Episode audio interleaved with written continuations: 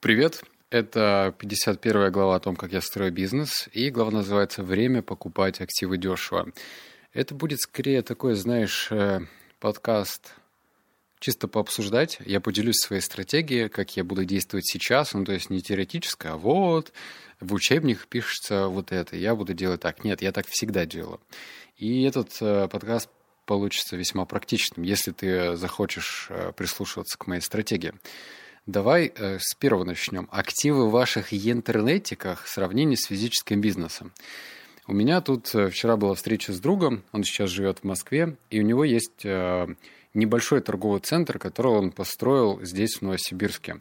Он прям небольшой, двухэтажненький такой, то есть не надо представлять себе торговый центр, прям торговый центр. Он, ну, я не знаю, я его с окна вижу. Он такой прям небольшой, но при этом там и продуктовый размещается, и на втором этаже всякие там фиксы прайсы, игровые клубы. В общем, неплохо. И когда мы первый раз я решил подойти к его объекту, посмотреть, что он из себя представляет, я уже обнаружил, какой он подушатанный. То есть ему еще и даже года нету, а где-то там, знаешь, на стенах что-то расписали, где-то перила уже покоцаны, где-то с лестницей проблемы. Ну, в общем, вот эти физические активы, они, конечно же, страдают за счет того, что они находятся в физическом пространстве. Люди не ценят, особенно, ну, определенная категория, там, скажем, подростки какие-то, да, которые в эти игровые клубы ходят. И мы потом с ним разговаривали насчет цифр, сколько приносит ему вот этот торговый центр, и получается, что ему пока ничего не приносят, потому что э, торговый центр строился еще за счет э, инвестиций инвесторов, и пока получают именно инвесторы. А он и его другой партнер будут получать деньги после того, когда заедет основной э, редактор. Это именно продуктовый магазин. И он что-то затягивает. Вот. Он рассказывал, какой гемор у него в этом физическом бизнесе, сколько он времени на это убил, сколько денег и так далее. И когда я ему озвучил, например, сколько озвучивает один телеграм-канал, он понял то, что... Ну, и я понял, то, что это, конечно же, очень грустно, что такой, казалось бы, серьезный физический бизнес, где должна сидеть управляющая компания, находить арендаторов, сажать их, следить за ежемесячными выплатами. Ну, и он может зарабатывать значительно меньше. Это ли не повод смотреть в сторону этих ваших интернетиков? Теперь переходим к рубрике «Как покупать дешево».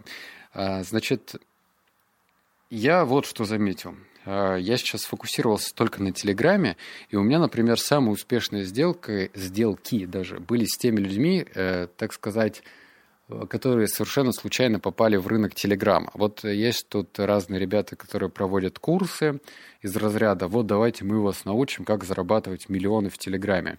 Эти люди, которые не шарят в этом рынке, покупают курсы, э, затем в дальнейшем, если у них есть свободные деньги, покупают канал и ничего не происходит. Потому что это не то, чтобы золотая жила. Если ты не понимаешь, как здесь все устроено, ты не заработаешь. У меня даже знакомый, как раз вот по моим историям решил приобрести телеграм-канал. Купил он его, не знаю, не помню уже за сколько, это было года два назад, но около или полтора года назад. Короче, около 300, может быть, 500 или 400 тысяч рублей, и в месяц он ему принес там 6 тысяч рублей. Хотя человек, который продавал, заверял, что он будет зарабатывать 40-50 тысяч. Ну, в общем, он решил попробовать. Потом он, естественно, Телеграм продал, подешевле, и там в небольшой минус ушел, но все-таки я обнаружил, что покупать дешево можно у тех, кто залетели сюда на этот э, наш праздник жизни случайно. То есть они далеки от бизнеса в интернете. Они, как правило, наигрались, поняли, что это не его или не ее, и решили уже по-быстрому э, сбагрить э, вот эту вот всю историю. И третье, можно и нужно торговаться. Здесь, короче, я тебе так скажу. Когда ты будешь торговаться или захочешь торговаться, то ты сразу попадешь в категорию таких нелюдимых и не очень приятных людей. Я помню, в 2019 году у меня репутация из-за этого не то что страдала, но как-то я знаю, что в закулисных чатиках меня обсуждали из разряда «ну вот, Корнелюк вечно торгуется». Например, там рекламный пост стоил 10 тысяч, а я говорю, слушай, давай я у тебя заберу за 6. И некоторых это до глубины души обижало, типа, с чего ты у меня заберешь за 6, я же продаю за 10. Раньше, когда в 2018 2019 году я покупал рекламу сам еще. И, короче, админов это э, ну, расстраивал. То же самое и про продажу телеграм-канала. Если один человек выставляет его за 400 тысяч, я пишу, привет, я тут поизучал твой телеграм-канал и понял, что, ну, как бы цена немножечко реальная, в моем понимании, другая. И она сводится вот к этим числам. Да? Я называю, например, не 400, как он заявляет, а 250. Реакции две. Либо человек бесится и меня блокирует, да, такое тоже бывает, но не часто, процентов 30.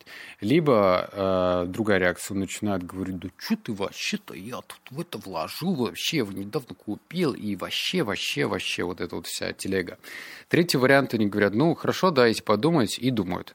Были даже такие, ну, естественно, потом продают, например если мне уже потом становится интересно. Были такие, которые типа нет, а потом сами через полтора месяца пишут и говорят да. Вот.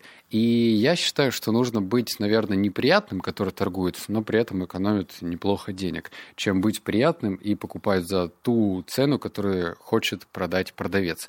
Потому что а, эти самые продавцы заявляют у себя в продажном объявлении, ну вот в этом продающем объявлении, что телеграм-канал зарабатывает столько-то. Это вранье, как правило. То есть там люди пишут там окупаемость 2 месяца или окупаемость 3 месяца. Какого хрена ты будешь продавать бизнес, который у тебя окупает вложение за 3 месяца? Ну типа продают за 300, да, пишут э, чистыми 100, окупаемость 3 месяца. Ты что, дурачок продавать такой бизнес, который тебе окупает его за 3 месяца?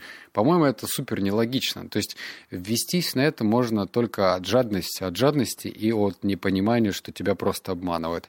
И, как правило, эти цифры очень сильно завышают про окупаемость и про заработок.